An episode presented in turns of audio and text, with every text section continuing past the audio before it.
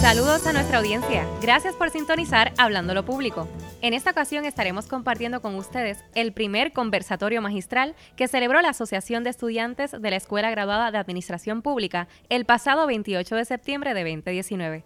Tuvimos la oportunidad de tener en nuestra escuela al cantautor, activista político y administrador público, el señor Rubén Blades. El expresidente de nuestra asociación y egresado de la escuela, José Luis Colón, moderó el conversatorio. Sin más preámbulos, escuchemos a Rubén Blades.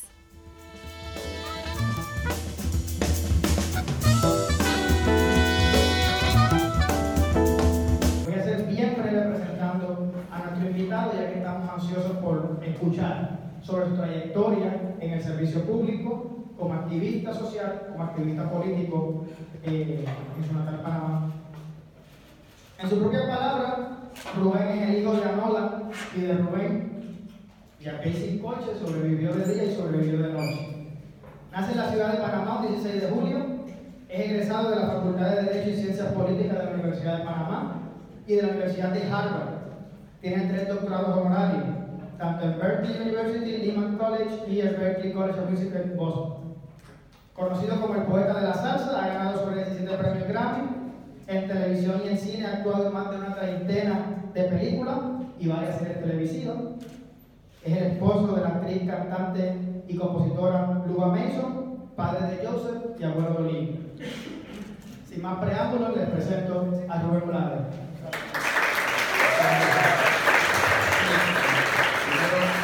Primero, quiero darle las gracias y darle las gracias a todos los que hicieron esta reunión posible. Yo estoy reuniéndome con estudiantes desde hace ya más de una década. Eh, casi siempre han sido estudiantes de universidades o de escuelas públicas en, en Nueva York. Eh, por razón de, del domicilio, eh, se me invita y se me ha invitado y he tenido reuniones también con, con profesores y, y maestros que son los que me han dado la, la oportunidad pues, de dirigirme a los, a los alumnos.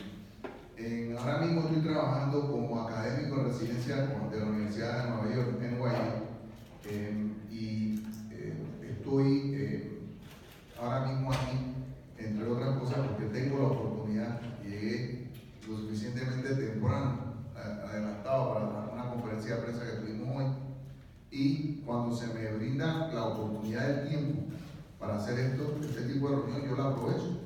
Quiero que sepan que yo aprendo tanto, espero que ustedes aprendan algo de lo que uno habla, pero yo aprendo mucho de ustedes también, porque la- las preguntas, y esto, esta vuelta, yo doy a veces muchas vueltas, eh, las preguntas son las que hacen que se desarrolle el conversatorio. Yo no, cuando yo, estaba, cuando yo era estudiante, a mí no me gustaba eh, que llegara alguien de pronto y me empezara a decir cosas, o sea, no había posibilidad de hacer preguntas, etcétera. Tú simplemente te sentabas y escuchabas.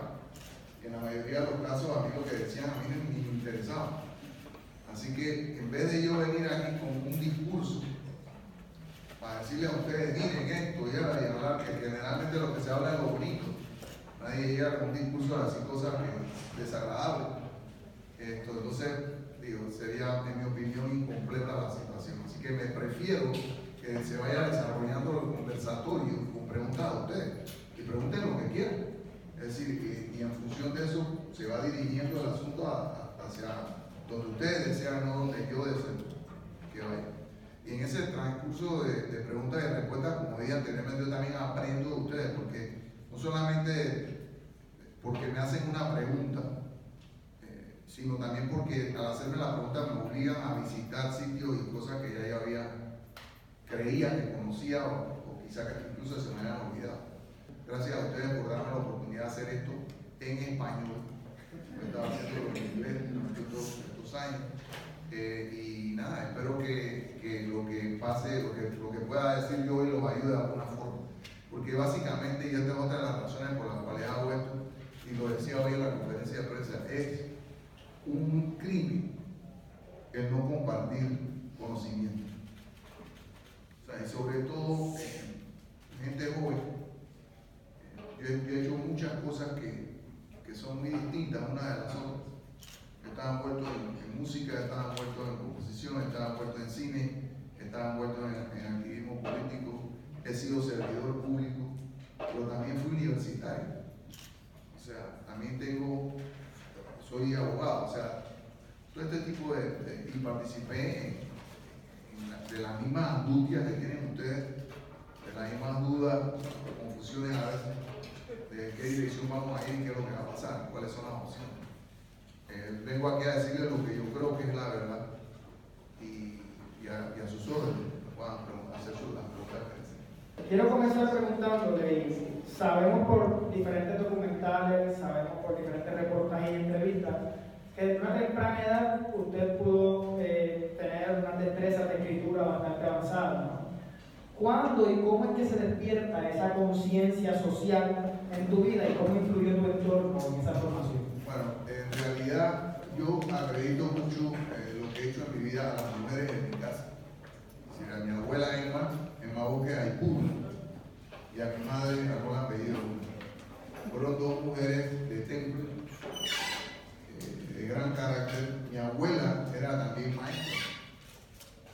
Así que mi abuela, de, a una edad muy joven, me enseñó a leer. Yo creo que eso fue vital en mi desarrollo. Mi abuela me enseñó a leer cuando yo tenía entre 4 y 5 años. Y, fue una mujer, eh, o sea, de, de, gran carácter. Ella luchaba por el voto de la mujer en Panamá. Eh, mi abuela se casó dos veces entiende ¿no? lo que era casarse en ese tiempo. Mi abuela nació en 1895 en el departamento de Panamá que estaba unida a la Gran Colombia. Y mi abuela eh, se divorció en el 19, si no me equivoco. Y como no quería saber del hombre, del esposo, no aceptó dinero de él. Eh, así que ella trabajaba. Eso era muy raro en ese tiempo, una mujer trabajando sola criando eh, a tres muchachos, dos muchachas y un. Cuando se casó la segunda vez y se divorció también del señor ese, esto tampoco quería para atrás. Y él le decía, pero abuela, y le pregunté, eh, ¿y tú cómo hiciste? Me dice, bueno, yo no tenía dinero para mandar a los cuatro a la escuela. Así que yo mandé a las mujeres a la escuela, a las dos mujeres y a los dos hombres los crié en la casa. Yo les enseñé a ellos en la casa. Y le dije, ¿por qué mandaste a las mujeres a la escuela? Me dice, porque ustedes tienen más oportunidades que nosotros. Y a las mujeres hay que educarlas. Eh, así que yo era como una extensión, en cierta forma, de la educación que le dio mi abuela a mi, a mi papá a. Eh, y, a, mi tío Así que la lucha de mi abuela por, la, por el respeto a los demás, su lucha por el, deseo del voto a la mujer, su educación general. Mi abuela era una mujer sumamente adelantada porque Mi abuela hacía yoga. En, 1955, un día yo entré al cuarto de ella y la vi en el piso y creí que la había dado algo. Y le pregunté, abuela, ¿qué le pasa? Dice, no, estoy yoga, yo no sé ni qué era eso. Yoga, ¿eso qué es? Esto, así que era una, una, una mujer, eh, incluso fue Rosa Cruz, o sea, no había muchas mujeres masonas. Y estaba en grado 33, o sea, creía en el espiritismo, pintaba, eh, escribía, o sea, todas estas cuestiones fueron, eh, imagínate, yo a, esa edad, o sea, lo que es aprender a leer tan poco yo leía absolutamente todo lo que me caía, todo lo que podía. Y por esa razón rápidamente yo fui despertando mi imaginación, fui escribiendo cuentos. Pues yo gané un, concurso de, cuentos cuando estaba, tenía siete años. Eh, y eso se lo debía a mi abuela, la, la, idea de escribir. La idea de la justicia social, ella por un lado, mi mamá por otro. Mamá una mujer que sacrificó su carrera para criar a sus hijos, ella cantaba, etcétera, pero también eh, tenía eh, una educación eh, espiritual también era, y, una mujer que, luchaba por organizar las cosas, que las cosas estuvieran bien en la casa. Así que esos dos ejemplos ah, me ayudaron mucho. En términos ya de, de lo que era el enfoque de la música hacia la, composición social, Yo diría que hay varios otros elementos. Uno eh, fue eh, la lectura que me llevó a... Hay un señor que se llama Samuel Leibowitz, que es un judío abogado de Estados Unidos, escribió un libro sobre la experiencia que, entre otras cosas, que él, que él tuvo cuando fue el defensor de los Blackboard Boys, que, que, fue un caso muy sonado, no sé si lo conocen, acá de los 20, creo que fue, 30, donde acusaron a, nueve muchachos negros de, de, haber violado a una blanca en el sur de Estados Unidos. El señor se fue desde Nueva York hasta allá a riesgo de su propia vida. Ah, y él siendo minoría, que tampoco era aceptada allá, él fue a defender a, esos muchachos. Y eso me inspiró mucho. Yo que lo leí, me afectó. Y yo, dije, qué, interesante ese sentido de justicia de, alguien que no era negro, eh, que era judío, que vivía en Nueva York. Y sin embargo dijo, no, yo me voy allá y llevar esto pelado, porque esto es injusto. Eso me pareció extraordinario nunca se me olvidó eso. Y con mi abuela, el otro aspecto de, de lo que era la lucha social, lo que yo veía que ella hacía y que aprobaba y yo quería la aprobación de mi abuelo también. Mi mamá no terminó primaria, mi mamá ni mi papá terminaron escuela porque estaban trabajando. Así que ellos querían también que nosotros fuéramos mejores que ellos, o sea, que tuviéramos más oportunidades, siempre era estudia, estudia, estudia. Eh, y la otra cuestión que en términos musicales me llevó a, considerar la, la, propuesta social a través de la música fue un grupo, dos, dos, dos, dos situaciones. Una, un grupo eh, brasileño se llamaba Jongo Trio, que era J-O-N-G-O. Jongo Trio en 1965, ellos eh, eh, presentaron un álbum que tenía entre las 12 canciones, había dos temas, uno se llamaba Menino de Laranjas y otro se llamaba Terra de Menino de Laranjas es la historia de un niño que tiene, tiene que ayudar a su madre la ayuda a vender los naranjas. Y hay una frase ahí que nunca se me olvidó, imagínense, yo la escucho cuando tengo 14, 15 años. Decía, filho de mãe soltera cuya ignorancia tiene que sustentar. Que te dice, hijo de madre soltera cuya ignorancia él tiene que sustentar, que ayudar. Esa es una frase poderosísima en el contexto de lo que es música popular. Yo no había oído nunca nada como eso. Es decir, y, eso se me quedó. Y la otra canción era Terra Gay, que es la tierra de nadie, que, es una canción, si no me equivoco, de Marco Valle, y que habla de, la gente que, no tiene dónde vivir, que no tiene dónde cultivar, que no tiene cómo subsistir. Y esas dos canciones me marcaron. La otra cosa que me apoyó, que me ayudó fue a, considerar la música como un vehículo de, comunicación, no solamente para escape eh, musical, sino también para denunciar y enfrentar cosas. Fue un cantautor argentino, se llama Piero. Piero tenía en ese tiempo, las baladas eran muy populares, Los Ángeles Negros, toda una serie de, baladistas, etc. Pero casi todos los temas siempre eran temas de amor, cuestiones emocionales, sentimentales. Piero escribe una balada que se tituló Mi viejo. Y en esa balada él habla de su. Él habla de la relación de él con su padre.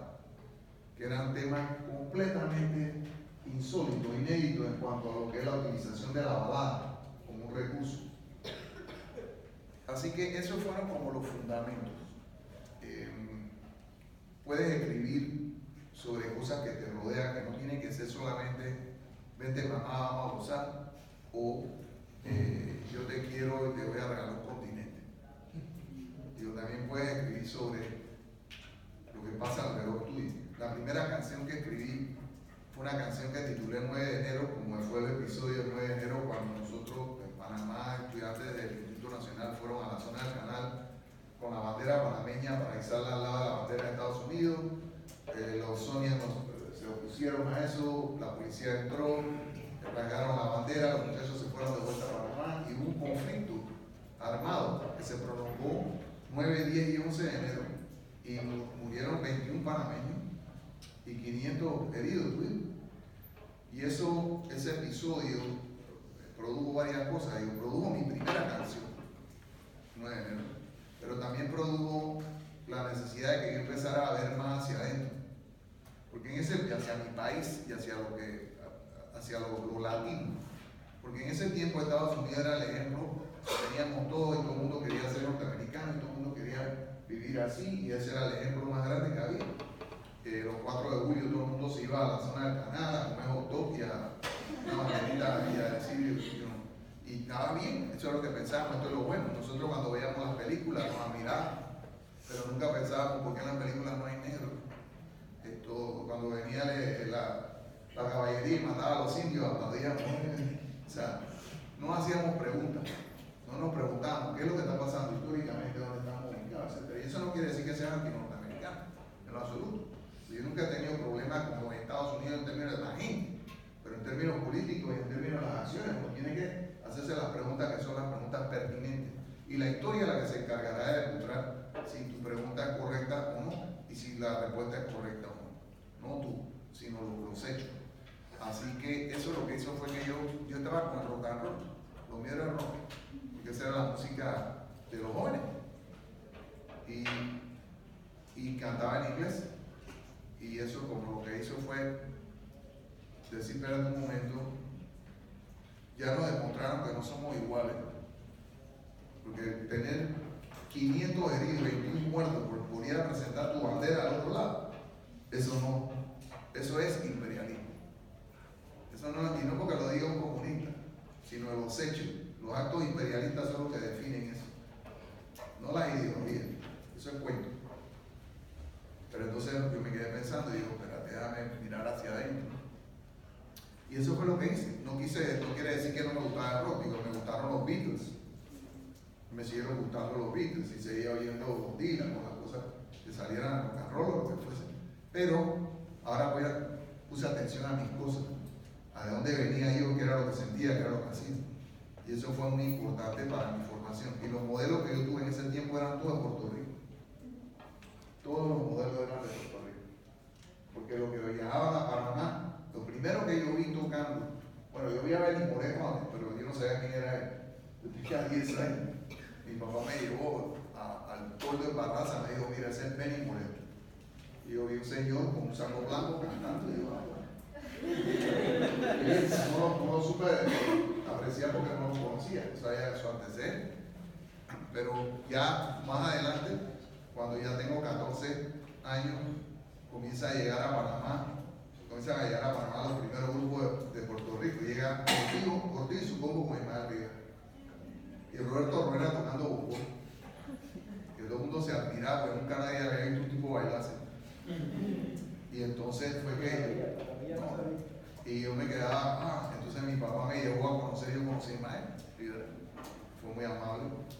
Y después de, de, él, me encontré con la voz de Cheo Cristiano un disco que, que, tenía, en la casa mía no había tocadisco, así que había que ver quién tenía tocadisco que tú conocieras y que te hablaran, para que te pudieran invitar a su casa. Y si no, alguien, algún conocido de alguien que tuviera un tocadisco, y los tocadiscos se cuidaban como si fuera oro. Eh, perdón, los discos. Eso no se prestaba, porque prestaba un disco no lo veía más nunca.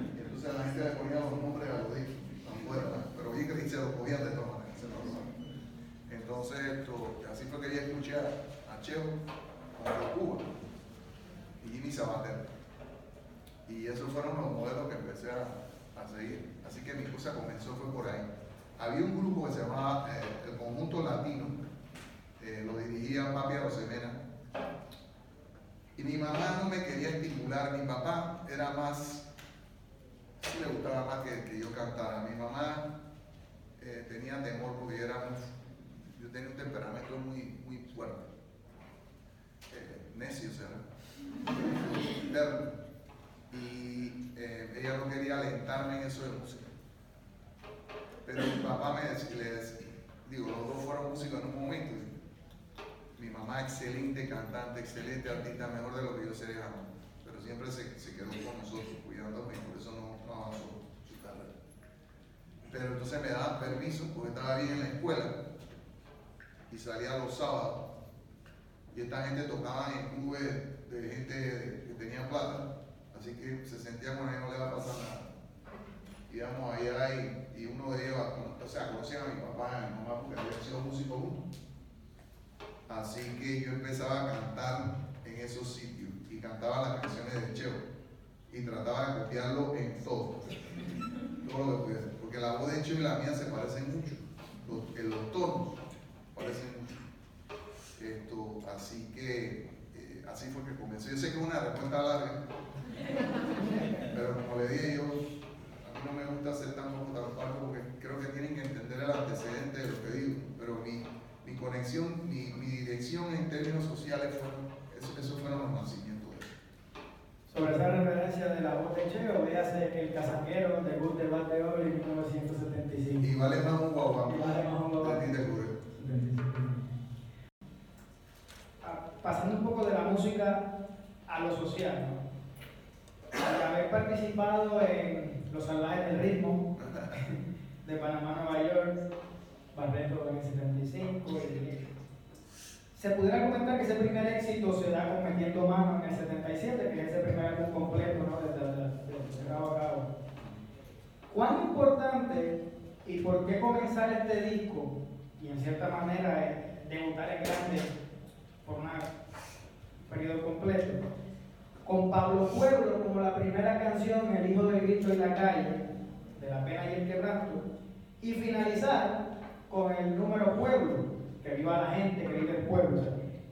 ¿Cómo será esto un augurio de lo que iba a ocurrir esa carrera en 50 años? ¿Cómo lo viste en entonces ese statement? Yo lo que pensé siempre fue de que mi, mi, o sea, yo creo que todo contribuye. Yo creo que que hay una contribución que no sirve. Todas las contribuciones ayudan. Y uno tiene que ser muy franco y muy sincero. Digo, ¿dónde, en, ¿Dónde entras tú? ¿Qué es lo que tú puedes hacer?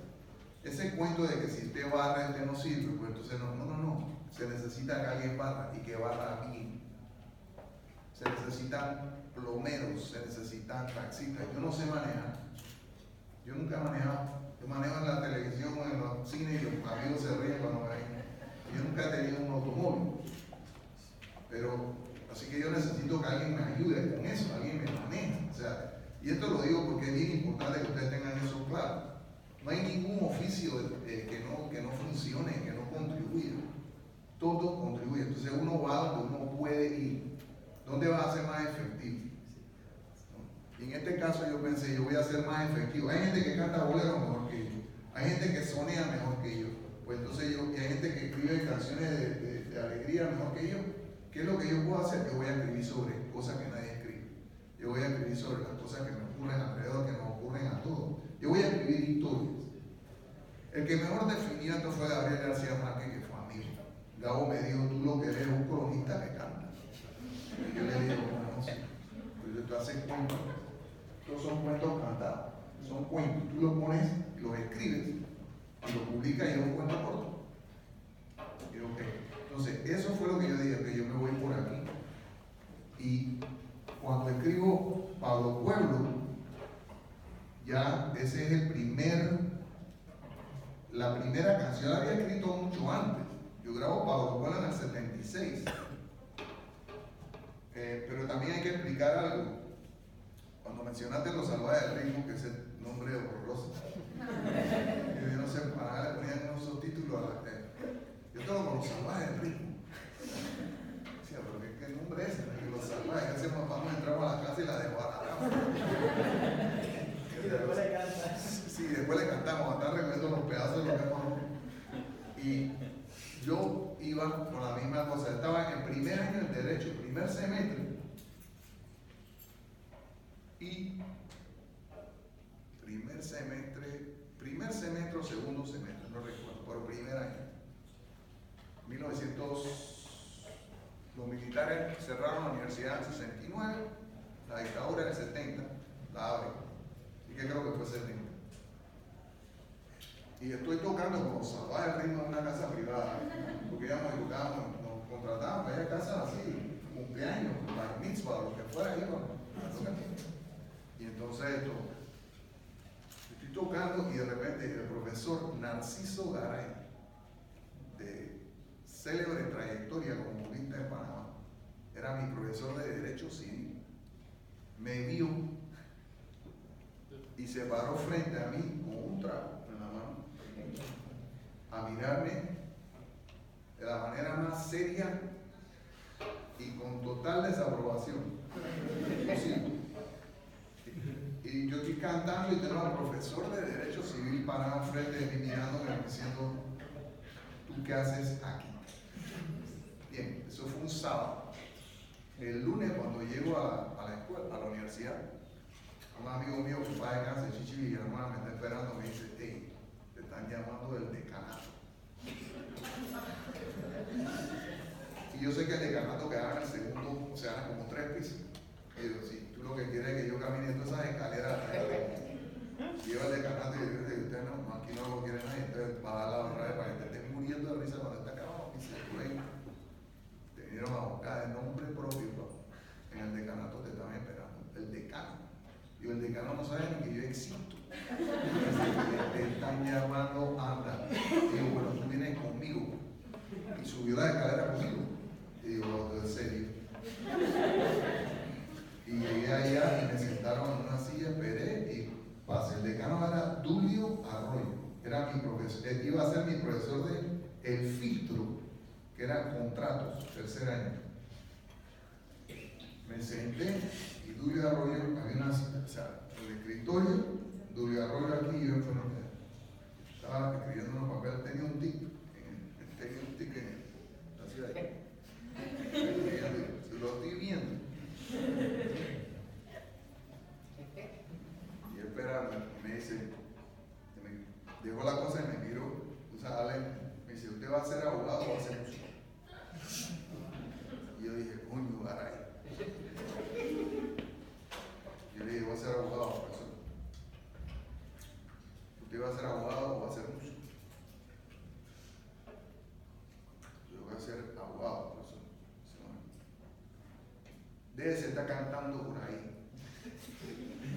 Por eso le da mal, mala imagen a la facultad. O sea, usted anda por ahí cantando como si esta facultad no fuera seria y aquí no hubiera que estudiar, etc. No, sí, como salvar. No, no dijo eso. Pues yo creo que si se hubiera llamado la, la quinta de Stravinsky, igual no era Dice, eh, y le dije, profesor, yo recibo un dinero del trabajo que hago, por eso yo pago estos libros carísimos que hay aquí. Usted no puede ser músico y abogado. Y yo le dije, bueno, y te lo digo porque del 71 a, a cuando me gradué, nada de música. Nada de música. Yo no hice nada de música en esos años. Nada.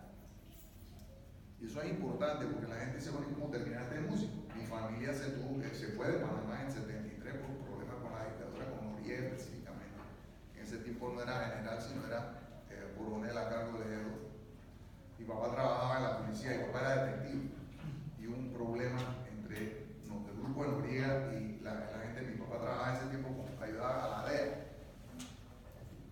Y CIA, ese era otro enredo.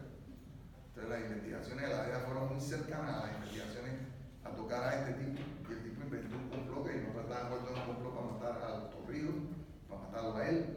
Ya mi familia se tuvo que ir en el 73. Yo me gradué en el 74 y me fui. También.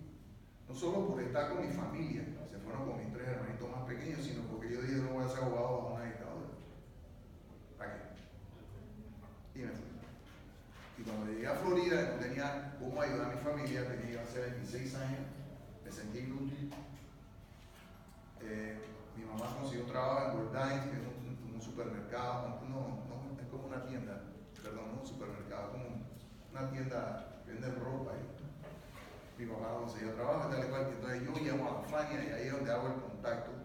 Terminé trabajando en el correo de la Fania porque no me querían como músico ni como cantante. Y yo dije, bueno, ¿dónde hay trabajo? Me dice, en el correo, y yo y lo Y empecé así. Pero eso te lo digo porque la gente no entiende ese pedazo, un pedazo de 3, 4 años el Y si no se hubiera ido mi familia, yo me hubiera quedado a Panamá. Y esta conversación la hubiéramos tenido de otra forma, pero no como músico. como actor, yo no hubiera hecho nada de eso, me hubiera quedado en Panamá, eh, me hubiera casado allá, hubiera tenido mi familia allá y hubiera hecho otra cosa, no hubiera estado Y cuando llega el momento con Willy Colón, eh, yo había trabajado con Barreto, inicialmente con Barreto, y Barreto yo le llevé las canciones a Rey. Pero Rey estaba más interesado en lo que era la música de, de Cuba, el son cubano y tal, y estas canciones, la verdad es que una canción como para los pueblos, con el contenido y la letra de para los pueblos, o de pueblo, el pueblo que es soberano, el pueblo que nunca olvida, el pueblo que da la vida por derrocar a un tirano. Uy, no, no, no, no, no, nosotros lo que queremos es la flor de los lindos, esas cosas que van a tocar la radio, eso no lo van a tocar en la radio, esa vaina suena comunista. Bueno, sí, en el medio del enredo. Así que eh, cuando, cuando salgo de Barreto, salgo porque me quiero regresar a Panamá, arreglar mis papeles, porque no tenía papeles. Y al final me dicen, me encuentro un abogado que me dice yo te voy a ayudar en esto. Y la cuestión es que me quedé y se arreglaron los papeles y me pude quedar, pero entonces ya no tenía banda. Jerry Masucci, que padre descansar, que era el presidente de la FANI en ese tiempo, me ve a mí en un momento en que Héctor Lavoe se ha salido de, de la banda de Willy, porque Willy yo no quería seguir en la dirección que iba, y Willy hace otro grupo con, con el cual eh, graban el patinero, Willy estaba pensando en otra dirección. Héctor se queda con una banda que anteriormente acompañaba a Willy y le agrega trompeta para tener su propia identidad sonora. Masucci ve a Willy y me ve a mí y dice, esto todo deben encajar bien. Inicialmente, yo creo que ni Willy ni yo pensamos esto iba a pasar, inicialmente. Yo había hablado con Willy antes y le había dicho, oye, me gustaría que me grabara, me gustaría, trabajar contigo y tal y cual. Pero eso siempre era yo preguntando, pero no, no Willy diciendo sí, vente. Así que eso fue una situación que se dio por la, la influencia de Masucci. La cuestión es que vamos a hacer el primer álbum y yo voy a lo material, a material que yo creo. Y por eso siempre, a pesar de la diferencia que yo he tenido con Willy Colón, siempre agradezco y agradeceré el, hecho de que él fue lo suficientemente amplio y también lo suficientemente conocedor como para entender que esas letras tenían una oportunidad. Porque Willy había viajado, ya había estado en Latinoamérica, había entendido, había visto cosas que otras personas quizás no habían visto. Además que teníamos una diferencia de dos años y eso ayudaba mucho. Nos veíamos más o menos la misma edad eh, y por eso me permiten él, con su apoyo, me permite la grabación de, esos dos temas que tú has mencionado. Incluso Willy Colón llega con un tema que es según el color, que en cierta forma también hace un comentario, unas cosas son el según el color del cristal que se mira. Es algo mucho más suave en cierta forma, pero a la vez tan efectivo como las cosas que hacía Rivera. Eh, que Rivera, en las plenas de Rivera, él habla de, de, que hay huelga, eh, hablaba de eh, las cosas que hacíamos Rivera a mí me, me llegaban, porque eran, había cosas muy serias, pero que se decían con mucho humor. Hay una canción que recuerdo que decía, un domingo fui un juego en y ahí me encontré con Pita Martí y estuve con él. Yo lo saludé, how do you feel, man? Y él me contestó, y hasta me asombré. Yo no juego filo, lo que juego es caché del María. y se lo digo, yo me echaba a reír. Decía, porque son, son verdades grandes, pero te las decía con humor. Y también hablaba de la sociedad puertorriqueña. Temblaba la corte, temblaba el fiscal, temblaban los jueces cuando subía Martínez Nadal. Digo, wow, Martínez Nadal, un tremendo, debe haber sido un tremendo abogado. Y nosotros eh, incorporamos todas esas cuestiones. Así que, y Willy era un gran admirador de Murriel. Quizá eso también contribuyó a que él dijera no vamos a de este tema. Pero efectivamente, ¿no? y tú lo has notado, tú eres un tipo muy astuto porque tú notaste exactamente la intención que tuve. Tú pones el pueblo arrancando te dice que el tipo que trabaja, la gente que se friega, la gente que obedece la ley, la gente que cumple con las cosas y al final siguen esperando y siguen decepcionados por un sistema que no los ayuda. Y no estamos hablando de gente que no trabaja vago, no estamos hablando de la gente que trabaja, que es mucha más que la gente que no trabaja. Por favor, gente en Panamá que se para a las 4 de la mañana para ir a un trabajo a las 8. O sea, es decir, esa gente existe y esa gente son la gran mayoría. Eh, y, merecen el respeto eh, de todos. Esto, y yo que pongo esto y al final con pueblo. Pueblo ya es un número mucho más agresivo. Por lo que digo, el pueblo dice, hey, si tú no me arreglas esto, yo lo voy a arreglar. Por eso la idea de que el pueblo que da la vida por derrocar a un tirano, digo yo, hey, nosotros necesitamos vivir en libertad. Así que eran, eran los dos extremos, como tú bien señalas, eh, para los pueblos que es mucho más reflexivo y pueblos que es un llamado a acción. Vamos a dar un giro de 180 grados y pudiéramos estar aquí muchísimas horas hablando de esa trayectoria. Vamos a, por un momento, 1993.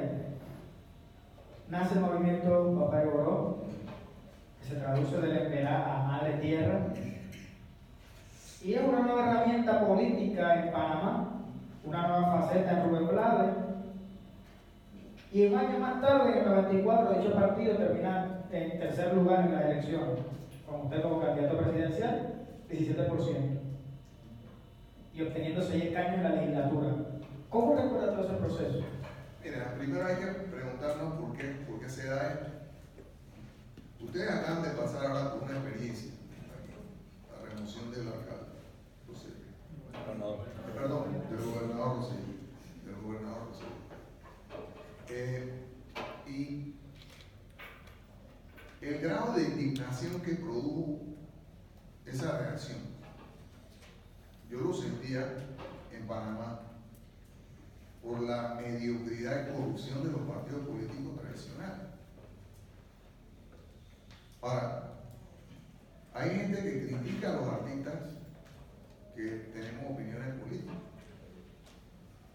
Mucha gente dice, oye, tú lo que tienes es que cantar, ¿no? quédate cantando. Y, y, olvidan algo muy básico, y es que los artistas somos ciudadanos también. Los errores, la corrupción, la mediocridad me afectan a mí igual que a cualquiera. Entonces, decir que porque yo canto no tengo derechos ni obligaciones civiles es absurdo, para empezar. Número dos, como artista, yo tenía más credibilidad, salud, y más poder de convocatoria que muchos de los políticos que andaban por ahí. Yo no estoy diciendo que eso es correcto, simplemente estoy describiendo una realidad. Tú decías, Rubén Play va a correr para algo, la gente iba a ver. Este es el tipo que canta Pedro Navarra. Wow, vamos a verlo, nunca lo he visto y se aparecen. Y es tu responsabilidad, a través de, lo que digas y cómo lo dices, el estimular a la gente a pensar que puede haber algo más que Pedro. Así que todas estas cosas pesaron mucho. Pero lo que más me decidió fue que ese era el primer gobierno después de la invasión, directamente electo por votación popular. La invasión ocurre en el 89, 20 de diciembre del 89, se, se restituye lo que se consideró era el grupo que había ganado la elección que los militares habían anulado dos años antes. Y eh, yo dije, bueno, en este hay una oportunidad para hacer algo distinto. Quede claro que la intención, por lo menos la mía, siempre fue demostrarle a la gente que es posible crear respuestas políticas fuera de lo que son las políticas tradicionales y el grupo y partido tradicional. No estamos condenados a aceptar lo que ofrecen tres o cuatro partidos. No estamos condicionados implacablemente eh, necesariamente, irremediablemente a participar de eso. Podemos crear unas respuestas nuevas. Y ese fue el propósito del movimiento Papá. Una de las cosas que hicimos fue no, no aliarnos con partidos de bloque tradicional. No nos aliamos con ningún partido de bloque tradicional. El dinero para la campaña lo obtuvimos a través de la venta de gorras, camisetas, eh, conciertos. O sea, no aceptamos donaciones de grupos comprometidos. Tuvimos muchísimos problemas porque yo no entendí muchas cosas, yo cometí muchos errores también. Y uno de los errores garrafales que, cometí fue no entender que al llegar a un proceso político como el de Panamá, yo tenía que estar ocupando la posición que no quería ocupar, que era la posición, la posición del caudillo. Yo no quería ser un caudillo que los caudillos no arreglan nada. O sea, el caudillo o la caudilla no arreglan nada. Pueden inspirar, pero la dirección tiene que ser conjunta y el apoyo es de la gente, la participación de la gente es lo que va a hacer la diferencia. O sea, sigan a la idea, no a los hombres o a las mujeres. ¿no? Entonces, yo no entendí eso. ¿Y qué ocurre? Que en ese sentido fallé en consolidar al movimiento. Eh, otorgué demasiado, eh, diluí la autoridad. Y la gente no necesariamente responde de la misma forma altruista que respondes tú. Aparte, teníamos muchos, eh, muchos infiltrados de partidos políticos que habían entrado al, al, al y desde adentro hicieron un trabajo sabotaje, básicamente. Con todo y eso, y a pesar de no, tener, de no haber tenido la mejor organización electoral tampoco, recibimos, como tú dices, un apoyo importante que no se había dado anteriormente. Y hoy por hoy, la experiencia electoral del Papa Goró, si no me equivoco, y hagan ustedes si quieren que tienen la oportunidad ahora, si si lo desean, se hace un análisis del costo-voto lo que nosotros gastamos en la elección, creo que no fueron más de 600 mil dólares, comparado a millones y millones de dólares que se gastaron todos los demás partidos políticos. Y si lo comparan con los gastos de partidos políticos en, campañas electorales en América, te van a encontrar que el Oro tiene el mejor o uno de los dos, tres mejores índices de voto inversión. Pero todo eso ocurrió porque la gente hizo posible que eso ocurriera. El nacimiento del partido y la participación electoral. Cuando, una de las cosas que me reclaman mucho en Panamá hasta el sol de hoy es que ellos esperaban que yo volviera a participar con el Papagoro. No ocurrió así porque el propio partido no lo permitió. O sea, tú señalaste, escogimos seis representantes a lo que no es en vez del Senado y la Asamblea de los seis representantes, uno de ellos, Víctor Méndez Fábrega, fue el que entendió el asunto y no sucumbió en lo absoluto a las presiones políticas que se dan cuando está dentro de un sitio como la Asamblea Nacional, en mi opinión. Y las peleas internas, las ambiciones internas, fueron desarticulando la capacidad del movimiento hasta que terminó en explosión, como ocurre en estas cosas. Yo tampoco quería convertirme, como dije anteriormente, en el caudillo indispensable.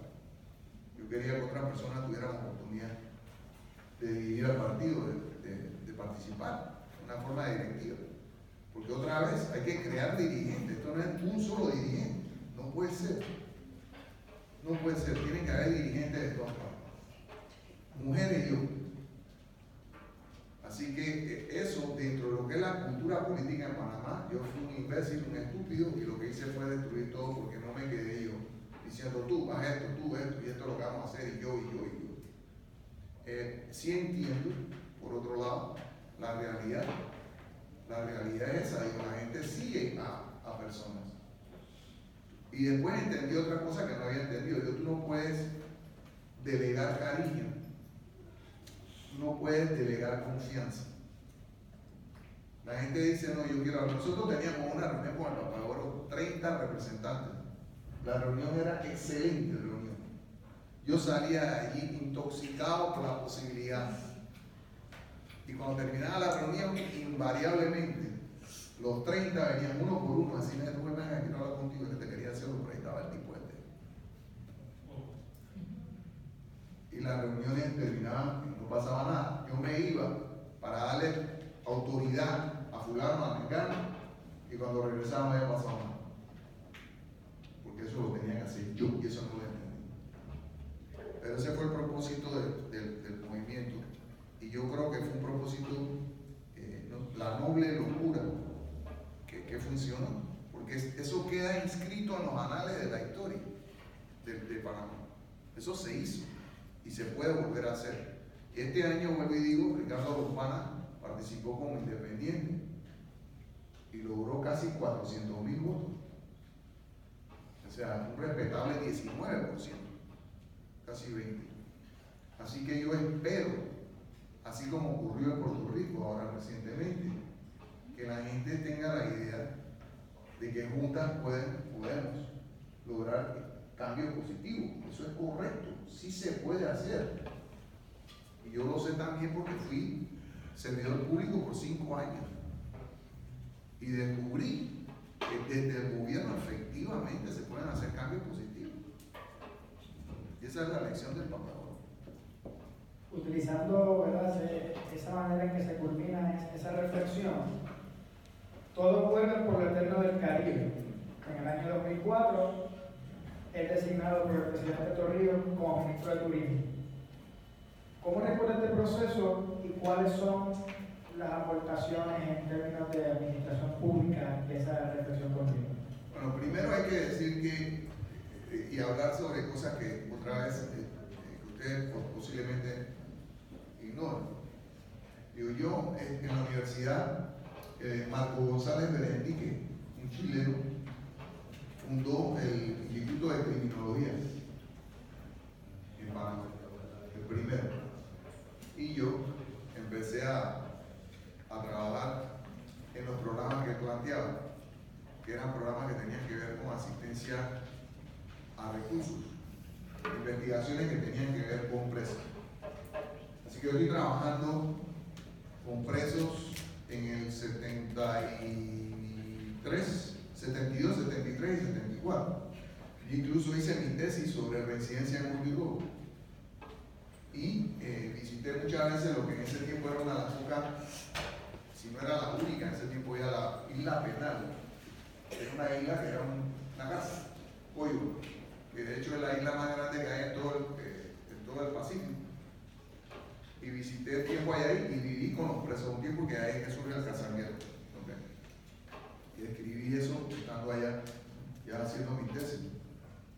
Así que cuando, cuando participo con el gobierno de Martín Torrijos, que es un gobierno, otra vez, que, emana de uno de esos partidos que yo considero que son partidos corruptos, partidos este, políticos, pero que son los que existen, pues uno tiene que trabajar con lo que hay. Y dentro de todo, Martín, la figura de Martín me dio esperanza a. Y de hecho, hijo del dictador Torrijos. O sea, nosotros nos salimos en el 74. Y yo 20 años más tarde estoy trabajando con el hijo de porque es así, la vida de la sorpresa. Y este muchacho yo lo vi con buenas intenciones, yo no voy a culpar porque el papá era esto, la mamá era lo otro, son Entonces trabajé con él.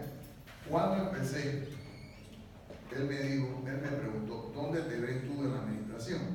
Y yo le dije, yo no le dije turismo, yo le dije, yo quiero trabajar en el sistema de corrección o sea, que son las cárceles penitenciarias. Y él me dijo, yo creo que tú vas a ser más efectivo en esta área porque esta área, tu, figura nos puede ayudar mucho en términos internacionales. Yo lo estaba viendo más bien en términos administrativos. Y dije, bueno, y pensé, turismo es un sitio donde se, se presta para chanchullo. Aquí pueden haber dos tipos de, desarrollos. Así que yo entro en esto y, y, es una cosa que está proporcionando un dinero al país. O sea, vamos a ver no solamente cómo aumentamos esa contribución al PIB, al Producto Interno Bruto, sino también cómo podemos crear empresarios en Panamá. No solamente gente asalariada, sino también empresarios y empresarias. Y, él me ubicó en, en, turismo. Entre las cosas que logramos hacer, en, y, y, otra cosa que quiero decirles, eh, fue del 2004 al 2009, pero en realidad fueron cuatro años y pico. Nunca se me olvidó lo que me dijo Martín, me dijo, Rubén, acuérdate que para hacer las cosas tienes cuatro veranos. Bueno, en realidad son tres.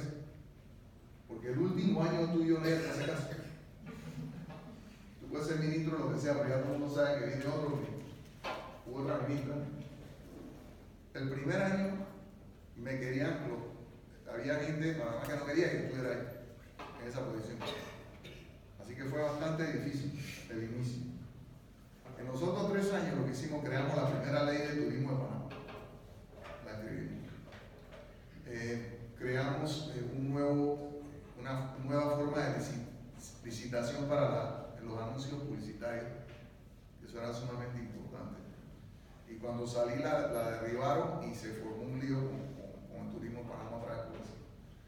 Eh, creamos un plan maestro, eso es importantísimo Imagínense que en Panamá, eh, una de las primeras cosas que desecharon fue el, Ministerio de Planificación. ¿Y por qué lo desechan? Para improvisar. Ah, la carretera, la carretera era por aquí. Y nosotros le dijimos por ah, vamos a hacerlo otra vez.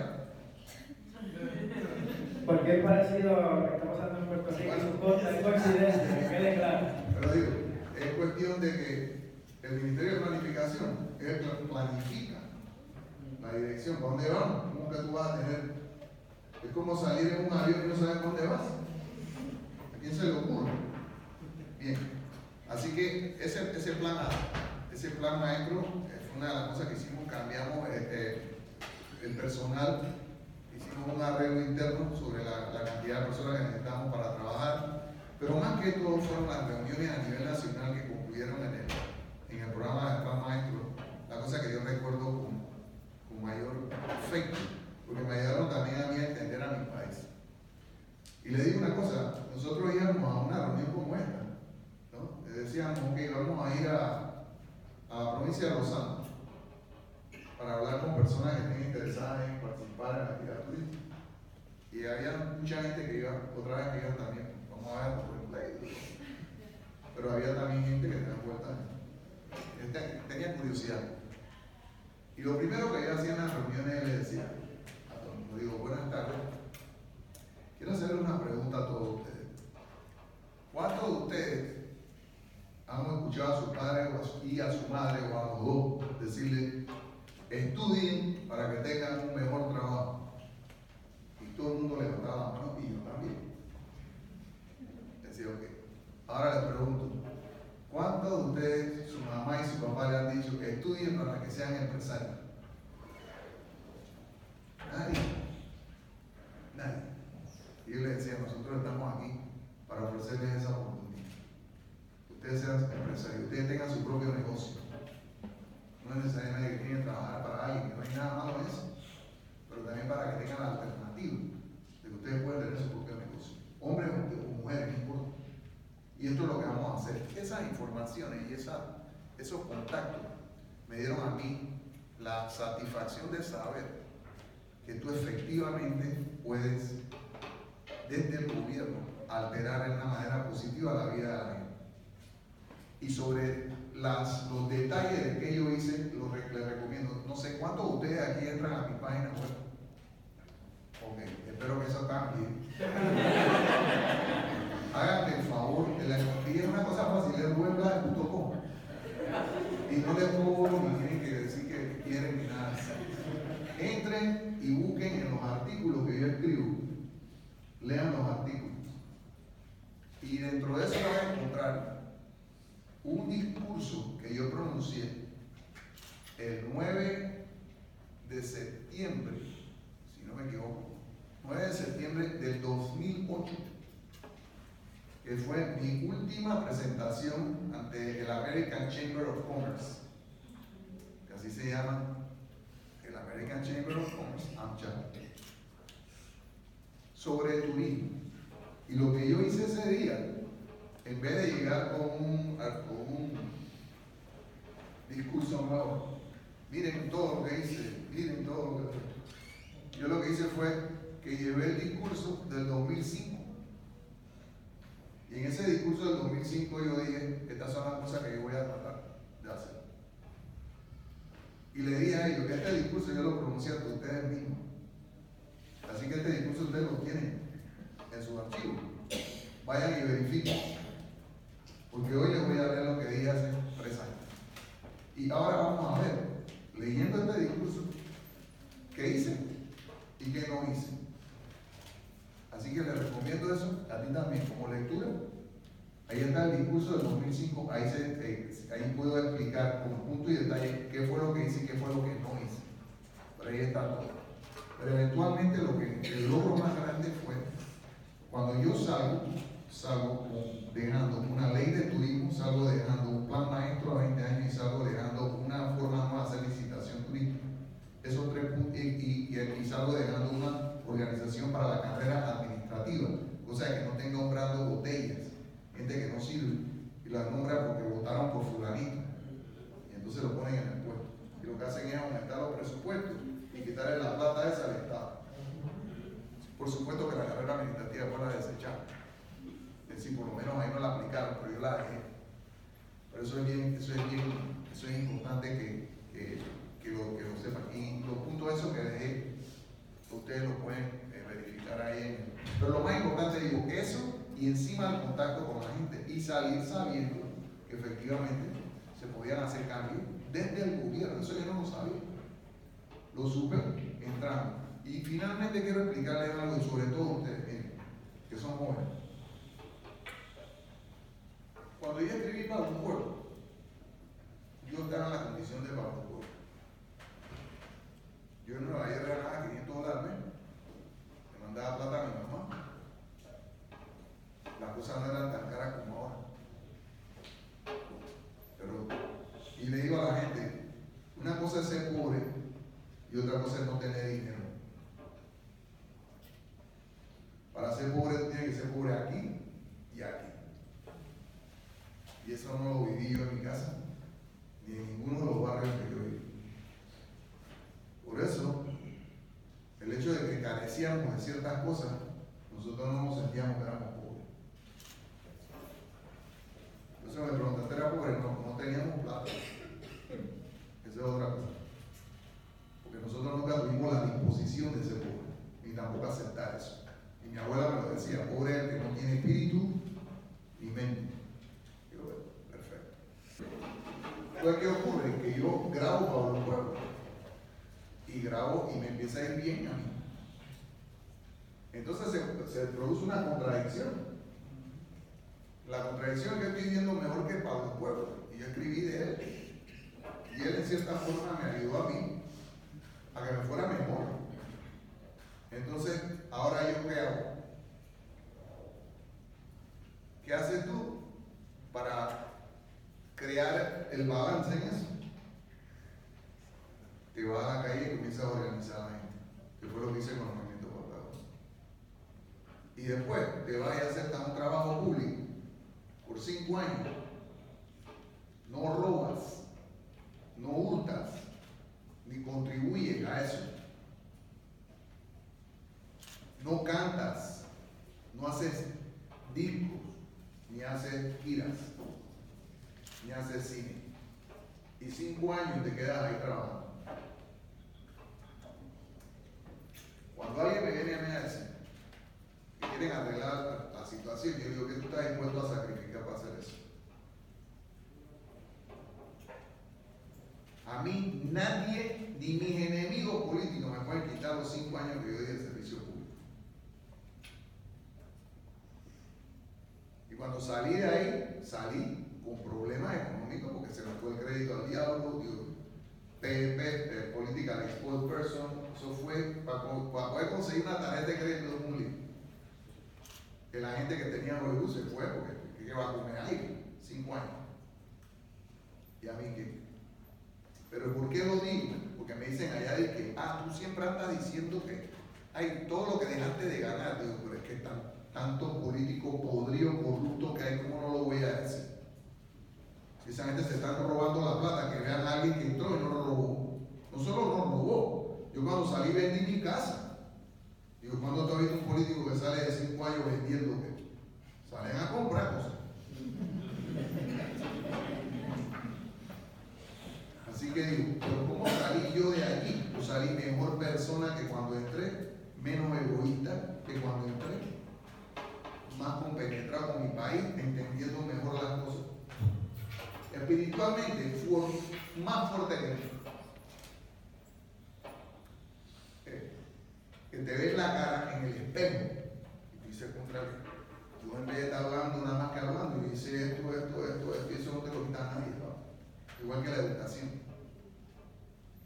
Y ese, ese motivo de orgullo, y eso me hizo mejor cantante, porque si eres mejor persona vas a cantar mejor. Vas a escribir mejor, vas a hacer todo mejor. Pero lo que uno tiene que hacer es decir, ven acá, yo voy a hacer esto y me voy a bajar por esto porque creo que esto es lo que tengo que hacer.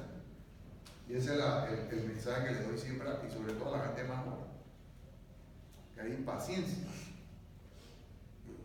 ustedes deciden qué camino van a hacer y qué clase de camino van a hacer.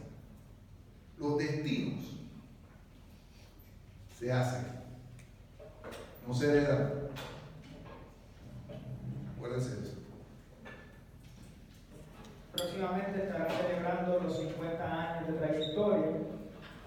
No obstante, pues se pudiera comentar que esos 50 años, quizás 55, si se le suman mismos adicionales, luego de lo que habló de los eventos del 64, eh, pero más o menos es la misma trayectoria tanto musical como de activismo social simultáneamente. Eh, ¿Cuáles reflexiones ameritan eh, para trabajar lo que es ese activismo de administración pública ¿Qué reflexiones ameritan esos 50 años de trayectoria? en realidad me siento muy afortunado. Me siento muy afortunado, eh, por otra cosa, porque el éxito nunca es de una sola persona. No hay éxito de un solo individuo, hombre o mujer. El éxito siempre tiene colaboración. Nadie, yo no puedo salir ahí solo. A mí me ayudaron los arreglistas, me ayudaron los directores de la banda, me ayudaron los músicos, me ayudaron los DJs de la radio que ponían las cosas que les pudiera quedar mayor. Me ayudaron la gente que escribía de mí sin que yo les mandara un dinerito. Me ayudaron ustedes que, que a sus padres, sus abuelos que apoyaban el trabajo que yo hacía, que iban a los shows, que compraban los discos. O sea, en realidad yo estoy aquí por mucha gente, muchas contribuciones de mucha gente, no es yo solo, yo, yo, yo, nadie puede yo, yo. Entonces, siempre el éxito es un producto de una contribución. Y hay mucha gente que ayuda y nadie nunca le da crédito, o no reciben crédito, empezando por los padres de uno y los abuelos de uno. Así que lo que yo veo ahora, pensando, eh, empiezo a creer, eh, no, a creer, empiezo a considerar el impacto de las cosas que hice por las cosas que otra gente me Y es que cuando te vas poniendo, en la medida que vas poniendo más viejo, eh, la gente eh, se siente, la gente se te aproxima y te habla de cosas que a día lo mejor se te han olvidado, porque no, no les has dado el examen que ameritaba y te empiezas a dar cuenta de la cantidad de gente que se siente una u otra forma eh, afectada positivamente por las cosas que ha hecho. Y eso es lo que yo me estoy llevando ahora. aparte, decirle que yo me, divertí mucho, me he divertido mucho, que me sigo divirtiendo. Estoy trabajando ahora en una serie de televisión que se llama Fear Walking Dead. Y esto, la banda con ganas que me muerda un zombie rápido, para que me maten y entonces vamos a salir pero ellos son bien malos, son malos, son muchachos. Mentira, son muy malos. Así que digo, a mi edad estoy trabajando, sigo escribiendo, eh, sigo participando con la orquesta de Roberto Delgado, una excelente orquesta, un excelente muchacho, excelentes músicos y excelentes personas. Así que digo, y ahora estoy tratando de, ver si ya hicimos un, un esquema para escribir un libro, que sería primero de varios Así que digo, mientras lo más importante es que la única cosa que le pedía a Dios cuando estaba en Estados Unidos en el 74, que recién llegué, la única cosa que le pedía a Dios cuando me arrodillaba todas las noches era no dejen que me enferme. Porque si me enfermo en este país me muero. Pues no tenía acceso a, seguro, ni médico, ni nada, y no tenía para eso. Así que dio una vida hasta ahora.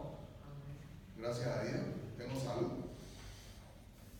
Y eso es lo más importante en realidad, la salud. Y la otra inversión buena que fueron mis amigos. Tengo amigos de hace más de 60 años.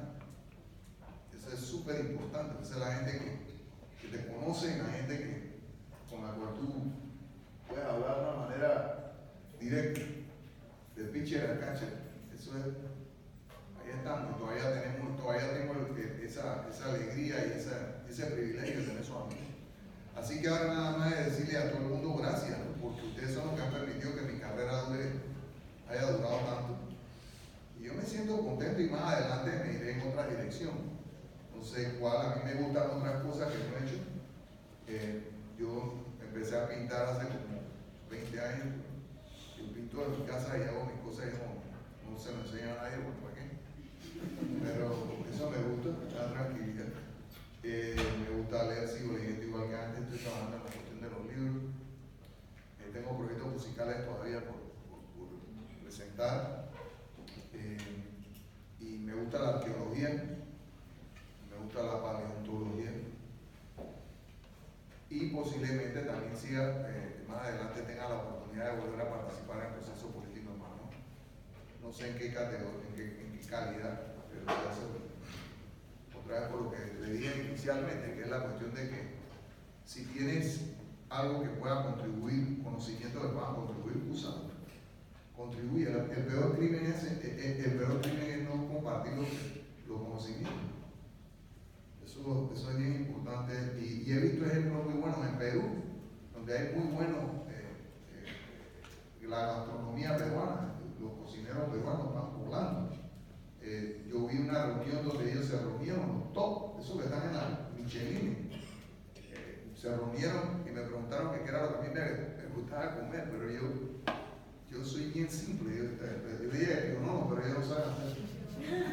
Yo digo, bueno, pues entonces que el viste saltado.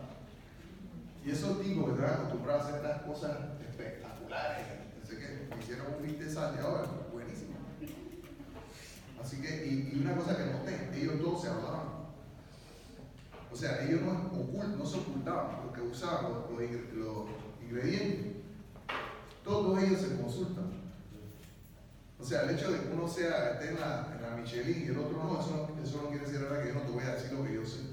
Al contrario, te lo decía. Y eso es lo que hace que no solamente una sociedad progrese, sino que un país progrese y que todos progresen compartir los conocimientos y ayudar a la gente en la mejor forma posible, a que no cometan los mismos errores que uno cometió y que, que entiendan que hay cosas que son posibles, que de repente a, la edad de uno les parece como ustedes